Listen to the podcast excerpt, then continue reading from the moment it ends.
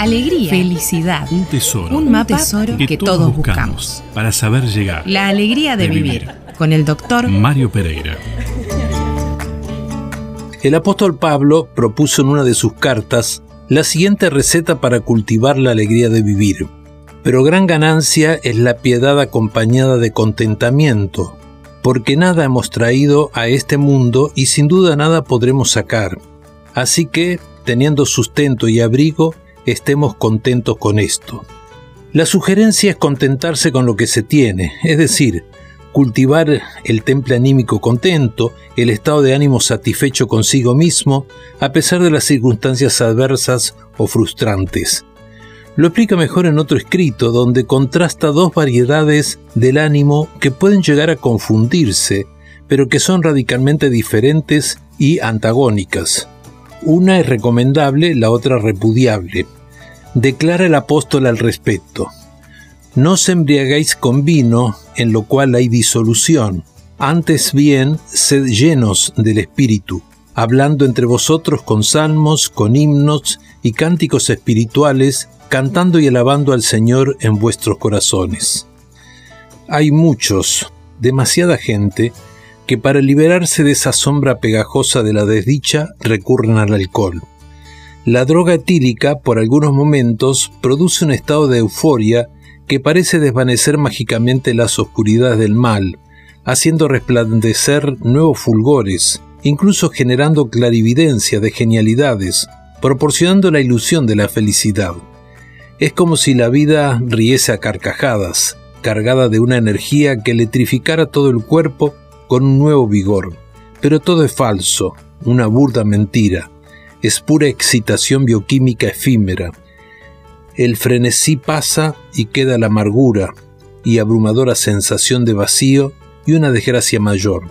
Muchos se obstinan en prolongar el éxtasis incrementando la ingesta, hundiéndose en el deterioro y la degradación alcohólica pero cada vez los aleja más de la auténtica felicidad y los conducen a la internación hospitalaria con trastornos físicos incapacitantes que a la larga llevan a la muerte. Muy diferente es el estado anímico que aconseja Pablo que se produce al permitir que el Espíritu Santo llene el corazón. Lo describe bellamente como experimentar un cantar, un himno de alabanza en el corazón, podríamos definirlo como el espíritu de contentamiento que todos deberíamos tener. ¿Cómo podríamos definir ese sentirse contento? Es un estado de riqueza interior, de sentirse satisfecho con lo que se tiene. Es todo lo contrario de la avidez insaciable de tener más que experimentan los insatisfechos de rostro avinagrado. Ese estar alegre es un estado de plenitud interior, de conformidad y bonanza, que no se encrespa por lo menos fácilmente, con las tormentas cotidianas. Pablo da testimonio de su propia experiencia, ampliando la explicación del contentamiento. Confiesa, he aprendido a contentarme con lo que tengo, sé lo que es vivir en la pobreza y también lo que es vivir en la abundancia. He aprendido a hacer frente a cualquier situación. A todo puedo hacerle frente, pues Cristo es quien me sostiene. Es claro entonces que el estar contentos se cultiva, se aprende ejercitando la práctica de una fe que se arraiga en la convicción profunda de que Dios suplirá todas nuestras necesidades. Si tememos al futuro, si desconfiamos de quienes nos rodean, si la inseguridad nos carcome, seguramente el descontento se filtrará en nuestro interior para agriar el espíritu. Pero si creemos realmente que Dios suplirá todas nuestras necesidades, que ha perdonado nuestros pecados, que nos protege y nos cuida, entonces surgirá un sentimiento fresco y alegre como las mañanas luminosas de la primavera. Una generosa fuente de alegría y bienestar producirá la conciencia de que la dicha habita en nosotros. Eso es precisamente la alegría de vivir. La alegría de, vivir, con el doctor Mario Pereira.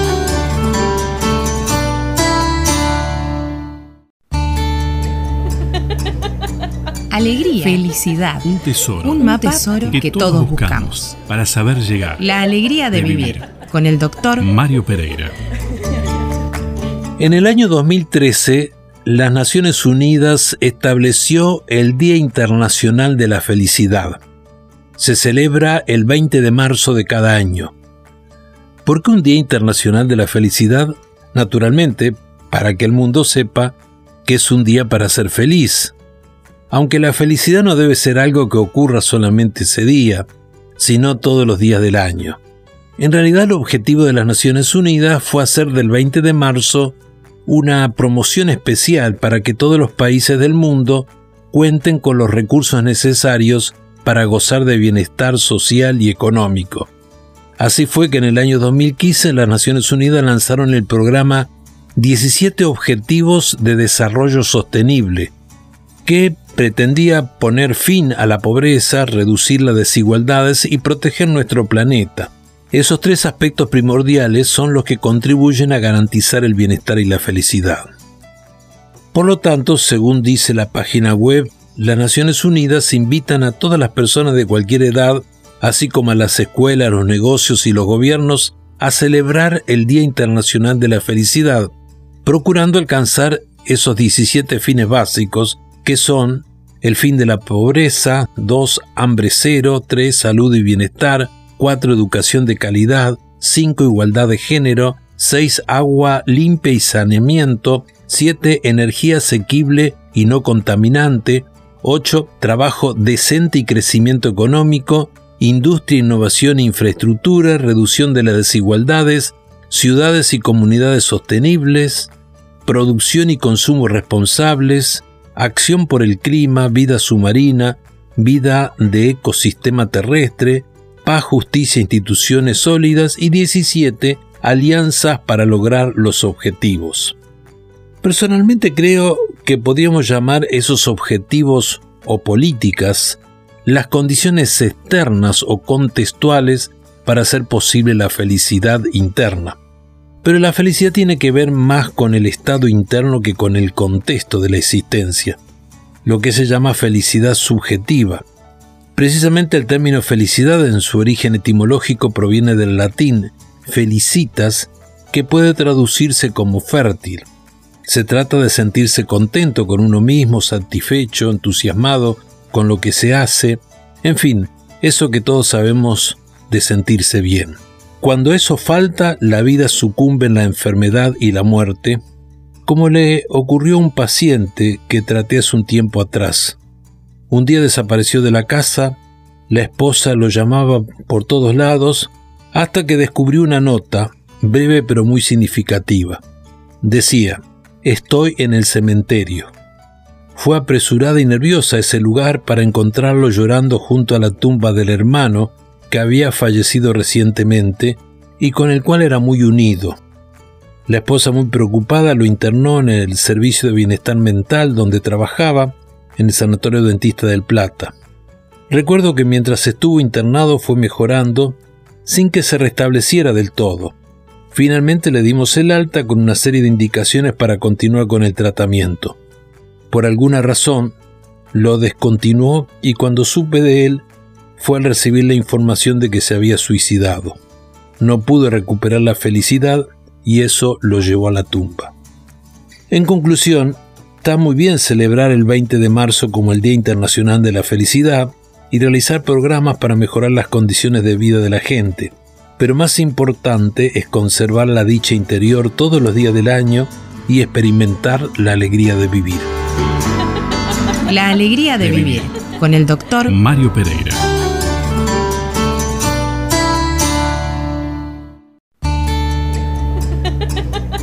Alegría, felicidad, Un tesoro. un mapa tesoro que, todos buscamos. Para saber llegar. La alegría de, De vivir, vivir. con el doctor Mario Pereira. Las investigaciones estadísticas realizadas sobre poblaciones numerosas en diferentes partes del mundo han encontrado reiteradamente que los casados son más felices que los separados, los viudos o los solteros. También se descubrió que los menos felices son personas que están atrapadas en matrimonios desgraciados. Otro dato importante es que tanto las mujeres como los hombres dan los mismos resultados. Son más felices los casados que quienes no lo están. Lo que resulta que tanto las mujeres como los hombres obtienen del matrimonio los mismos beneficios con respecto a la felicidad personal. es que el matrimonio ofrece intimidad psicológica y física, un contexto en el que tener hijos y crear un hogar, un rol social como cónyuge y progenitor, también uno crea una posteridad y obtiene un medio donde puede afirmar la propia identidad. El profesor John Gottman de la Universidad de Washington, después de estudiar exhaustivamente alrededor de 2.000 matrimonios por más de 10 años, ha afirmado categóricamente que las personas casadas viven cuatro años más que los que no lo están. Por su parte, un grupo de investigadores de la Brigham Young University de Idaho, USA, Estados Unidos, encontraron que las personas felizmente casadas tienen una presión arterial menor que los casados infelices o los solteros. En el estudio participaron 204 adultos casados y 99 solteros que usaron monitores portátiles de presión arterial durante las 24 horas. Los monitores registraban la presión arterial en intervalos y suministraban un total de 72 lecturas. La psicóloga Julianne Holt, que dirigió el estudio, especialista en temas de relaciones humanas y salud, comentó, Deseamos capturar la presión arterial de los participantes mientras hacían las cosas normales, cotidianas. Obtener una o dos lecturas en una clínica no representa realmente las fluctuaciones que ocurren durante el día, explicó. Bueno, los resultados encontrados fueron, en términos generales, que las personas felizmente casadas tenían cuatro puntos menos en la lectura de la presión arterial que los adultos solteros. El estudio también encontró que la presión arterial entre la gente casada, sobre todo en los matrimonios felices, bajaba más durante el sueño que la gente soltera. Este último dato confirma que el sentimiento de seguridad y felicidad también contribuye a dormir mejor a las mujeres como a los hombres felizmente casados. La aclaración que dio la autora de este estudio fue el siguiente. Parece que el matrimonio conlleva algunos beneficios de salud exclusivos. Lo que beneficia a la salud no es solo estar casado, lo que más la protege es tener un matrimonio feliz. El descubrimiento es importante porque las investigaciones en el tema habían observado que tener una red social de apoyo no se traduce en un beneficio para la presión arterial. Sin embargo, el hecho de estar casado en forma feliz sí lo consigue.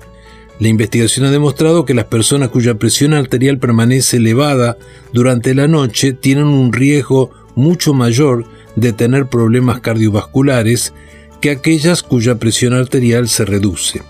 También la autora aconsejó que los cónyuges pueden fomentar hábitos saludables el uno en el otro, por ejemplo llevando una dieta saludable y haciéndose revisiones médicas de manera regular.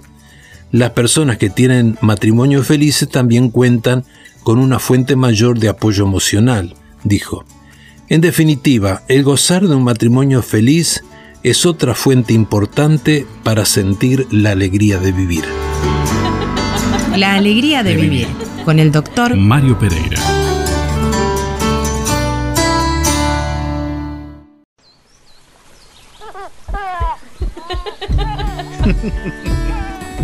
Amarás al Señor tu Dios con todo tu corazón con toda tu alma y con toda tu mente, y amarás a tu prójimo. como a ti mismo. Meditemos Con un corazón alegre a un corazón Alegre. alegre de Julián Melgoza. y Laura Fidanza. Fidelidad. Te desposaré conmigo en fidelidad y conocerás a Jehová. Oseas 2:20. La fidelidad puede entenderse como la constancia y firmeza en los afectos y obligaciones, así como el cumplimiento de los compromisos establecidos. El vocablo se aplica usualmente al compromiso matrimonial y se relaciona con otras virtudes. El matrimonio consiste básicamente en una entrega mutua. Yo soy de mi marido y mi amado es mío. Cantares 6.3. La amistad favorece la intimidad, su paladar dulcísimo y todo en él codiciable. Tal es mi amado, tal es mi amigo, hija de Jerusalén. El matrimonio implica un compromiso del corazón. Ponme como un sello sobre tu corazón, como una marca sobre tu brazo. Cantares 8:6. El verdadero amor permanece aún en medio de los problemas y conflictos. Las muchas aguas no podrán apagar el amor ni lo ahogarán los ríos. Versículo 7. Pero, ¿cómo ser constante durante la adversidad y los conflictos?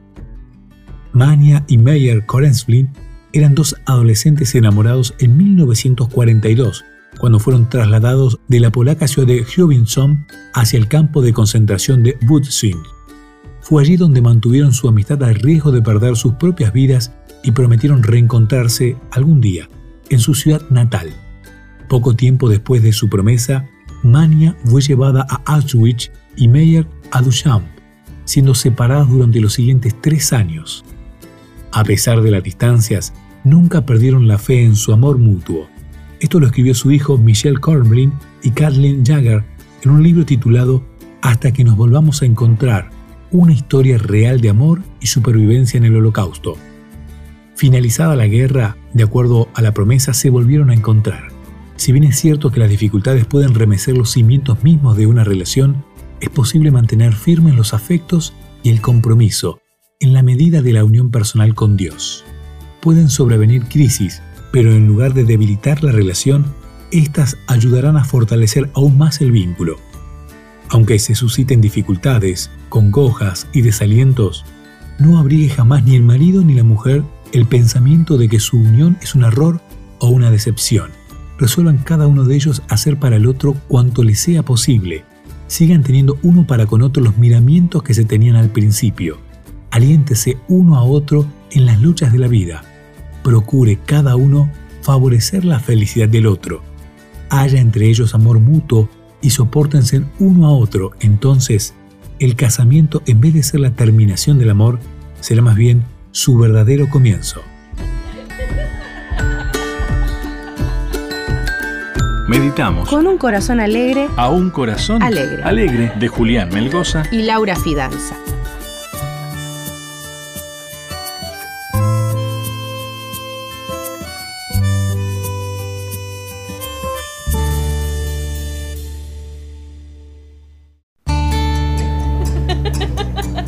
Alegría, felicidad, un tesoro un mapa tesoro que, todos buscamos. para saber llegar. La alegría de, De vivir. vivir. Con el doctor Mario Pereira. Dice un adagio popular, las comparaciones son odiosas. Es cierto que en algunas circunstancias las comparaciones pueden resultar útiles para estimular a superarse, a alcanzar algo deseado. Por ejemplo, escuchar a un pianista virtuoso puede motivar al estudiante a esforzarse más. En el fútbol muchos, especialmente los niños y adolescentes, se sienten que son Messi, Neymar, Suárez o Cristiano, haciendo un mayor esfuerzo físico. Sin embargo, envidiar lo que los otros tienen es pernicioso.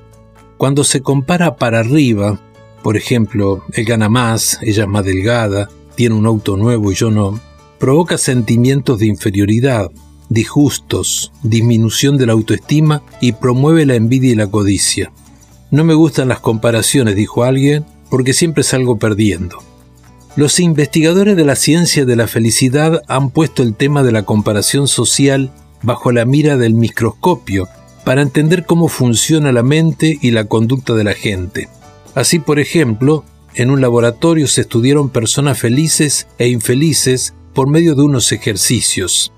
El experimento estaba diseñado de tal forma que los participantes sabían si los otros los superaban en rapidez, ya que debían resolver unos problemas utilizando tarjetas numeradas consecutivamente.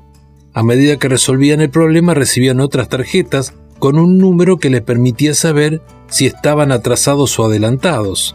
Por ejemplo, si una persona recibía la tarjeta número 1 y el otro participante recibía la 2, si cuando terminaba el ejercicio recibía la tarjeta 5, significaba que el otro había terminado la 2 y la 3 y estaba en la 4.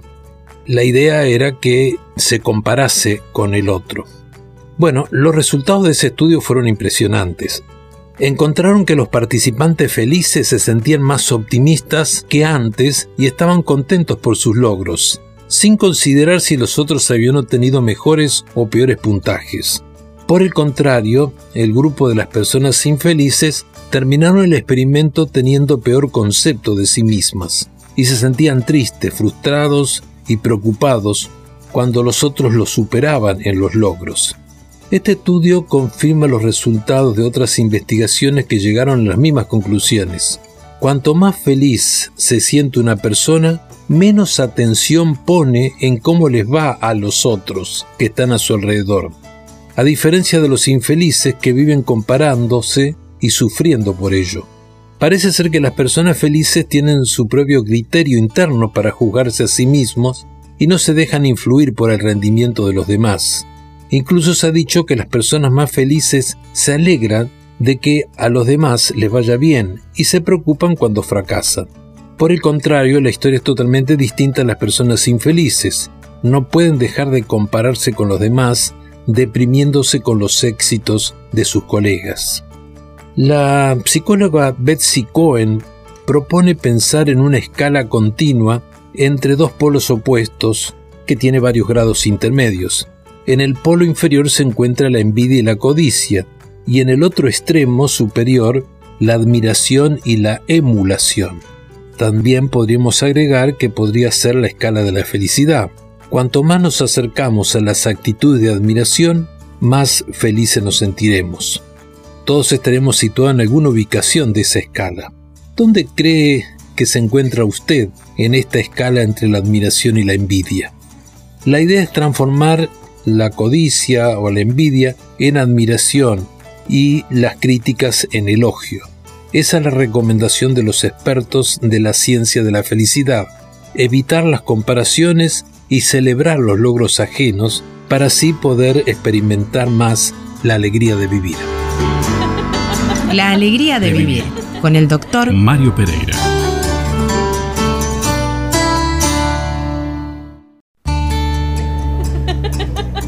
Alegría, felicidad, Un tesoro. un mapa tesoro que, todos buscamos. Para saber llegar. La alegría de, De vivir. vivir. Con el doctor Mario Pereira. Cada vez más los psicólogos y los investigadores reconocen las bondades de practicar una religión y cultivar la espiritualidad. Por ejemplo, la doctora Sonja Lyubomirsky de la Universidad de Los Ángeles, que no es religiosa, declaró, una corriente cada vez mayor de la ciencia de la psicología sugiere que las personas religiosas son más felices, más sanas y se recuperan mejor de un trauma que las personas que no son religiosas.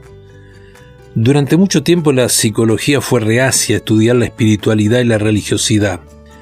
Sin embargo, en las últimas décadas se ha revertido esa tendencia debido a que las investigaciones han descubierto los beneficios de practicar una religión.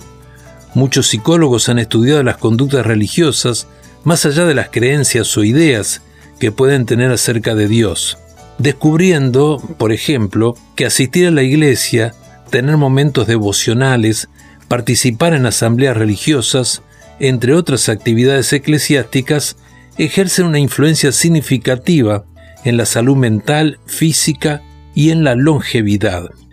La biografía presenta centenares, por no decir miles, de investigaciones que estudian la religiosidad, la salud y la felicidad como actividades relacionadas. Así, por ejemplo, se ha encontrado que quienes asisten a servicios religiosos viven más tiempo y son más sanos en general. En un seguimiento que se hizo sobre 6.545 personas, realizado durante 31 años por Doug Oman y su equipo de la Universidad de California, se comprobó que los religiosos tienen mayor sobrevida. Asimismo, los religiosos soportan mejor la pérdida, por ejemplo, de un bebé que aquellos que no son religiosos, cuidan mejor la diabetes, incluso un estudio muy interesante mostraba que entre aquellas personas que sufrían de SIDA, los religiosos tenían mejor evolución que los no religiosos. Una explicación es que los religiosos fuman y beben menos que los no religiosos y algunos, como los adventistas del séptimo día, practican una alimentación sana, prohíben el alcohol, el tabaco y el uso de drogas y fomentan un estilo de vida positivo con menos estrés, teniendo promedios más altos de longevidad. Por eso los especialistas sugieren practicar la religión para ser más felices. Algunas sugerencias que se presentan son las siguientes. Asista a un servicio religioso una vez por semana. 2. Dedique 15 minutos por día a leer un libro religioso. 3. Escuche un programa religioso por radio o TV una vez por semana. 4. Preséntese como voluntario en alguna obra de caridad de fe. 5. Busque sentido a su vida, trabaje para encontrar la fe. 6. Dedique entre 5 minutos y una hora por día a la oración, al despertarse, al comer y antes de dormir a la noche. Y 7. Encuentre lo sagrado en la vida corriente. Conozco muchísimas personas que la religión le ha cambiado la vida, convirtiéndose en personas útiles para sí mismo y los demás. Recuerdo hace muchos años, junto con otros amigos, encontramos un señor sentado en el cordón de la calle, con la cabeza entre las piernas, abrumado y visiblemente borracho. En nuestro entusiasmo juvenil por ayudarlo, le dijimos que dejara la bebida, que cambiara y asistiera a la iglesia. Lo invitamos para el siguiente sábado. Fue grande nuestra sorpresa cuando lo vimos llegar al templo ese día y permanecer durante todo el culto. Estaba sobrio y bien vestido. Desde ese día nunca dejó de ir a la iglesia y se convirtió en un hombre ejemplar, buen padre y esposo. También la familia, impresionada por los cambios, empezó a asistir a los cultos, llegando todos a ser feligreses muy comprometidos con la fe. En definitiva, cultive la vida religiosa si quiere gozar más la alegría de vivir. La alegría de, vivir con el doctor Mario Pereira.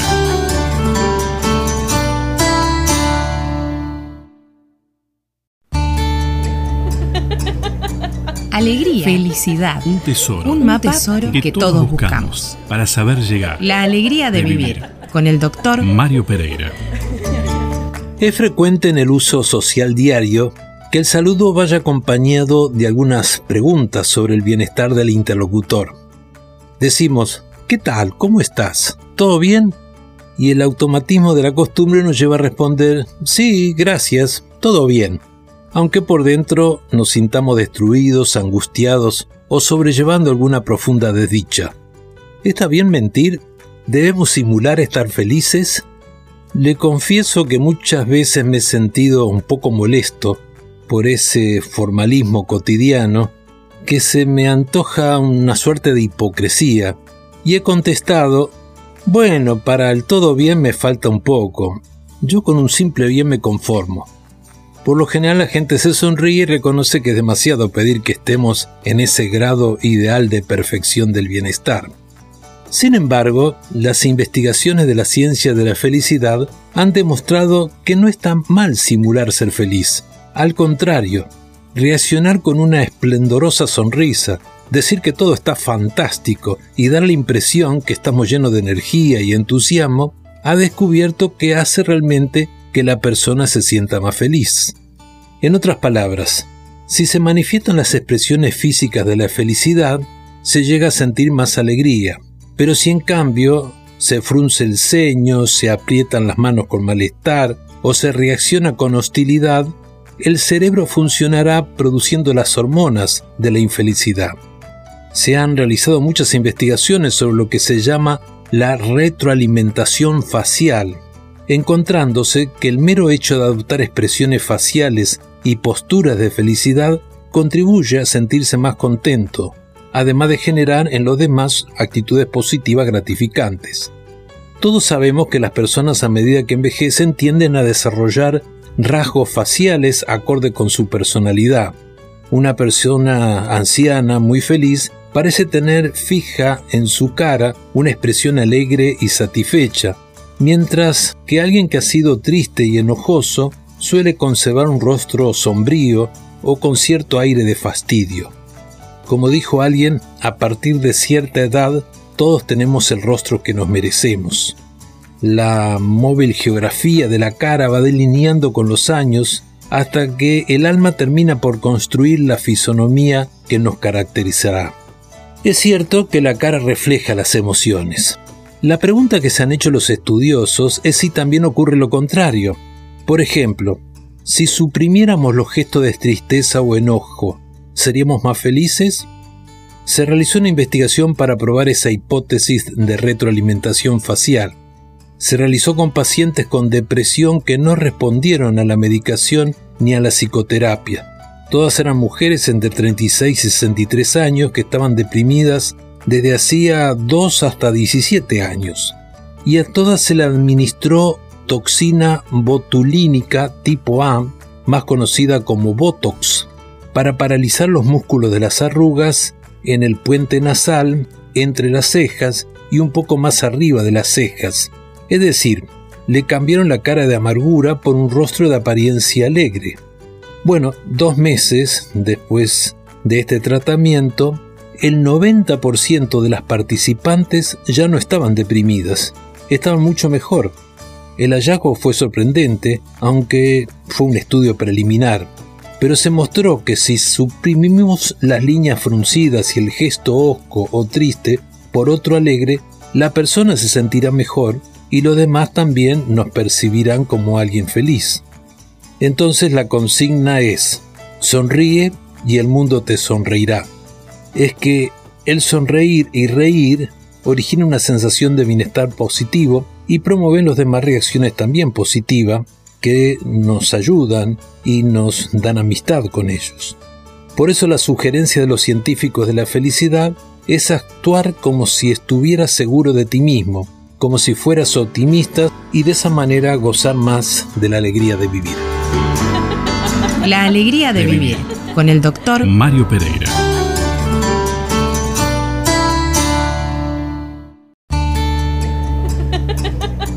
Alegría, felicidad, Un tesoro. un mapa tesoro que, todos buscamos. para saber llegar. La alegría de, De vivir, vivir. con el doctor Mario Pereira. A veces ocurre que perdemos la alegría porque nos han tratado injustamente, quizás nos ofendieron, insultaron, estafaron, traicionaron o nos atacaron físicamente. En esas circunstancias nos invade el enojo, la rabia, no queremos ver más a esa persona y quisiéramos vengarnos, hacerle algo para dañarla como ella nos dañó a nosotros. La alegría está muy lejos de esos tipos de emociones que nos dejan una herida muy profunda en el alma. ¿Cómo recuperar la alegría o por lo menos un estado de ánimo más apacible? Hay un remedio para el agravio, se llama perdón. Es lo que cura las heridas por una ofensa grave que nos lleva a abandonar el enojo, el resentimiento y el deseo de tomar represalia para recuperar paulatinamente la confianza hacia el otro, que puede llegar a la reconciliación o no, pero que ayuda a recuperar la salud. Con otros colegas hace muchos años que venimos estudiando cómo la gente reacciona cuando los ofenden. Hemos elaborado un cuestionario para evaluar esas actitudes y realizado una buena cantidad de investigaciones. Puedo asegurarles con toda certeza que todos esos estudios han demostrado que la conducta más sana es la del perdón. La reacción hostil, la venganza, o la actitud negadora o el rechazo se asocia a problemas del corazón, a diferentes malestares e incluso se correlacionan con personas que padecen de cáncer. Otros estudios demuestran que el perdón está relacionado con lo que se llama marcadores biológicos. Son los componentes del sistema inmunológico, revelando que a mayor nivel de perdón hay un mejor funcionamiento inmunológico del organismo y mejor salud. En síntesis, los que perdonan tienen mejor salud, tienen paz y son más felices, han demostrado los estudios correlacionales y experimentales. Ahora, lo importante es cómo ejercitar el perdón. No es fácil, pero hay algunas estrategias que pueden ayudar a poder aplicar conductas de perdón. Una de ellas es aplique la empatía, ponerse en lugar del otro, para entender cómo se viven problemas desde el agresor. Trate de entender los pensamientos, sentimientos e intenciones de esa persona. ¿Por qué actúa así? ¿Qué podría explicar su conducta? Muchas veces los agresores han sido agredidos o violados cuando chicos y repiten esas conductas que han aprendido. Otra estrategia es escribe una carta de perdón a quien le haya hecho daño. No es necesario enviarla, si quiere la envía, no hay problema. Pero es un ejercicio para liberarse de su rabia, amargura y sentimientos de injusticia. Perdonar requiere mucho esfuerzo, motivación y fuerza de voluntad. Hay que practicarlo. Una carta puede ser un medio para ejercitar el perdón. También deje de darse manija. Recordar constantemente el episodio ofensivo es revivirlo y volverlo a sufrir. Hay que dejar de lucubrar y frenar el pensamiento porque puede convertirse en una obsesión, en un recuerdo pertinaz. Concentre su pensamiento en cosas positivas, mire hacia adelante, no hacia el pasado. Otra cosa que ayuda es actúe como si ya hubiera perdonado. A muchos le ayudan pensar que el asunto ya fue superado y dan vuelta a la página aunque el agresor no se haya arrepentido ni pedido perdón. Una vez le preguntaron a Nelson Mandela cómo pudo perdonar a sus carceleros. Dijo él, cuando atravesé la puerta me di cuenta de que si continuaba odiando a aquellas personas, seguía en la cárcel. También pida la ayuda de Dios para perdonar. Jesucristo enseñó a orar diciendo, Señor, perdona nuestros pecados, porque también nosotros perdonamos a todos los que nos deben. Cuando todas las estrategias fracasan, pedir la ayuda de Dios para perdonar puede ser lo único que funcione. Estas y otras sugerencias que ayudan a perdonar es un buen recurso para experimentar el grato sentimiento de la alegría de vivir. La alegría de, vivir, con el doctor Mario Pereira. Dios te bendiga grandemente. Nos encontramos aquí en Radio Riviera Adventista desde Playa del Carmen para el mundo. A continuación tendremos entonces un mensaje a cargo del pastor Onan Villarreal. Dios te bendiga. Muy buenas noches, querido hermano y hermana. Es un gusto saludarte a través de este medio. Te saluda el pastor Onan Ricardo Villarreal. Y en esta noche yo quiero compartir contigo una porción de la palabra de Dios que se encuentra en el libro de los Salmos, en el Salmo 24.1. Dice de esta manera, de Jehová es la tierra y su plenitud, el mundo y los que en él habitan. En medio de todo lo que hoy estamos viviendo, la palabra de Dios sin duda alguna tiene grandes lecciones para nuestra vida. Y en este momento yo quiero compartir contigo dos lecciones que nos da este versículo. La primera, la palabra de Dios dice que de Jehová es la tierra y su plenitud. En otras palabras, la Biblia nos está diciendo algo importante, que todo cuanto nuestros ojos pueden ver, que todo lo que tú y yo contemplamos, ha sido creado por nuestro Dios, ha sido formado por nuestro Dios, porque la Biblia claramente dice, de Jehová es la tierra. Y si Él es dueño de todo, todo cuanto existe, Dios lo ha creado porque Él es dueño, Él, Él ha creado. Y aquí hay una lección importante, la primera lección. Si Dios ha sido quien ha creado todo cuanto nuestros ojos ven, si Él ha sido el creador, aquí viene la primera lección, que Él tiene control sobre lo que ha creado. Hoy tristemente ante lo que vivimos muchos caemos en la desesperación, perdemos la esperanza, perdemos la fe, pero debemos recordar algo, que Dios está al control de todo. Dios en su inmenso amor, Él nos dice que Él controla, que Él tiene el control de todo. Y aunque hoy en día estamos viviendo situaciones difíciles, déjame decirte, Dios tiene el control, porque Dios ha creado, porque Dios es un Dios de amor y en su momento permitirá que todo esto pase y solamente quede como un recuerdo. Pero tú y yo en estos momentos es cuando más debemos de confiar en el Señor, que Él tiene el control y que Él obrará en favor nuestro. Segunda lección que podemos sacar de este versículo. La palabra de Dios dice que el Señor creó el mundo y los que en él habitan. En primer lugar, recordemos que Dios está al control.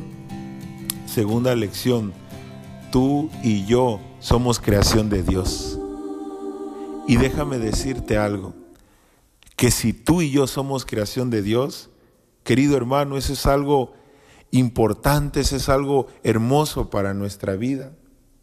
Porque si tú y yo hemos sido creados por Dios, el Señor nunca olvidará ni hará a un lado aquello que Él ha creado.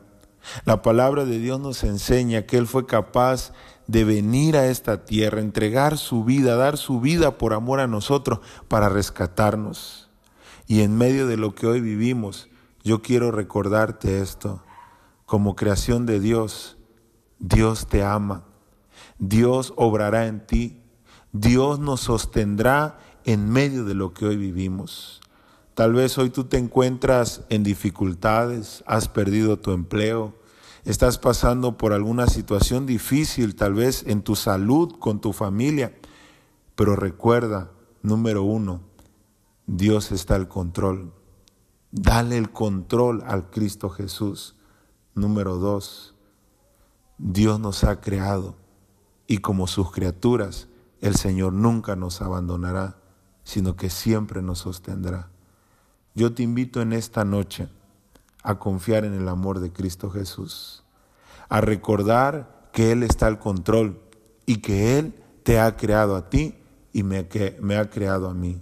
Por ello el Señor en esta noche yo quiero invitarte a que tú le permitas el control de tu vida, el control de todo lo que hoy vivimos, tú le permitas que Dios controle tu vida y te entregues completamente a Él. Y número dos, que tú confíes que Él nunca te abandonará, sino que Él siempre proveerá para ti, que Él siempre estará a tu lado. Que el Señor te bendiga en este momento, que el Señor sea con cada uno de nosotros. Es mi deseo y oración. Agradecemos este mensaje del pastor Onan. Dios le bendiga grandemente. Estamos aquí en Radio Riviera Adventista.